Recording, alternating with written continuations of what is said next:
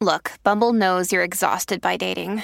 All the must not take yourself too seriously and 6 1 since that matters. And what do I even say other than hey? well, that's why they're introducing an all new Bumble with exciting features to make compatibility easier, starting the chat better, and dating safer. They've changed, so you don't have to. Download the new Bumble now. This episode is brought to you by Shopify. Forget the frustration of picking commerce platforms when you switch your business to Shopify, the global commerce platform that supercharges your selling wherever you sell. With Shopify, you'll harness the same intuitive features, trusted apps, and powerful analytics used by the world's leading brands. Sign up today for your $1 per month trial period at shopify.com slash tech, all lowercase. That's shopify.com slash tech. Qu'est-ce qu'être HPI Merci d'avoir posé la question.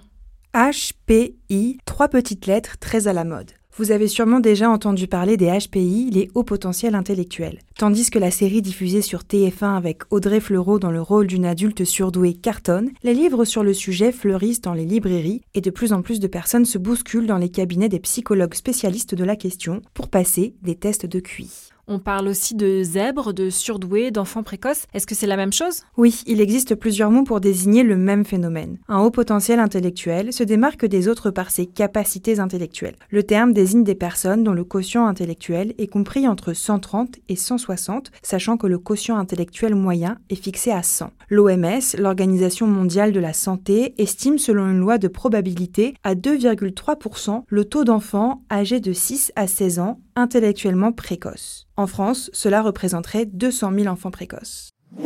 Comment est-ce qu'on mesure ce quotient intellectuel? La question est délicate car l'intelligence est difficile à cerner et elle ne se résume pas au quotient intellectuel. Mais pour identifier un haut potentiel intellectuel, les psychologues proposent des bilans psychologiques qui incluent ces tests de QI. Les plus courants sont les échelles standardisées de Wechsler. Elles vont de 0 à 160 et seul un psychologue est habilité à vous les faire passer.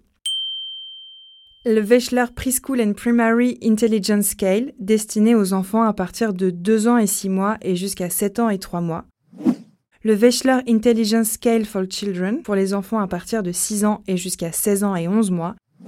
Et enfin, le Wechsler Adult Intelligence Scale pour les adultes à partir de 16 ans. Ces tests sont révisés tous les 10 ans, mais attention, le quotient intellectuel ne reflète qu'une forme d'intelligence, qui est l'intelligence cognitive et rationnelle.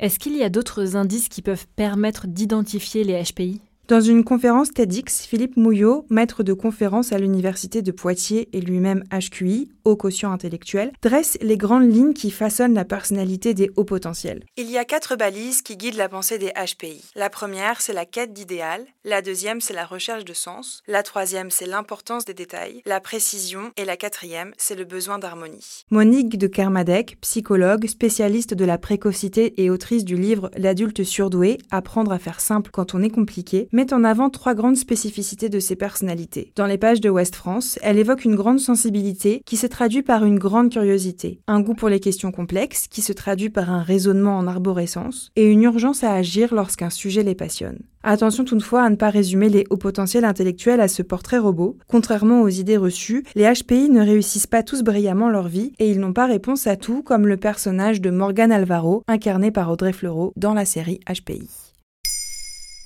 Maintenant, vous savez, un épisode écrit et réalisé par Olivia Villamy. Ce podcast est disponible sur toutes les plateformes audio. Et pour l'écouter sans publicité, rendez-vous sur la chaîne Bababam Plus d'Apple Podcasts.